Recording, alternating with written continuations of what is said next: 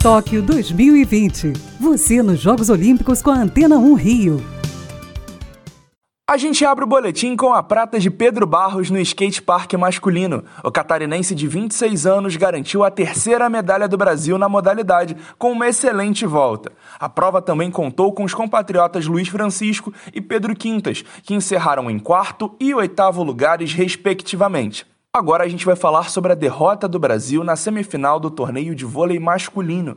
A seleção caiu para a Rússia por 3 sets a 1, com parciais de 18 a 25, 25 a 21, 26 a 24 e 25 a 23.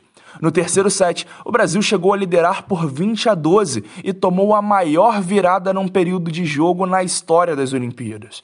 Agora a equipe de Renan Dalzotto aguarda o derrotado de França e Argentina para saber quem enfrentará na decisão pelo terceiro lugar. No arremesso de peso, Darlan Romani ficou a 59 centímetros do pódio.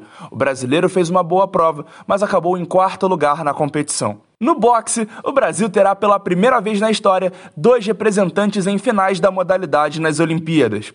Beatriz Ferreira e Ebert Conceição garantiram o passaporte para a decisão nessa madrugada. Bia venceu a finlandesa Mira Potkonen por decisão unânime dos juízes na categoria peso leve e se tornou a primeira mulher brasileira numa final olímpica. Já Ebert bateu o russo e atual campeão mundial dos pesos médios, Gleb Bakshi, e vai em busca do ouro. A luta dele acontece no sábado às 2h45 da manhã contra o ucraniano Oleksandr Kizniak enquanto ela pega Kelly Harrington da Irlanda no domingo às duas da manhã. É tempo de Olimpíada, é o Boletim Tóquio 2020 na Antena 1 Rio.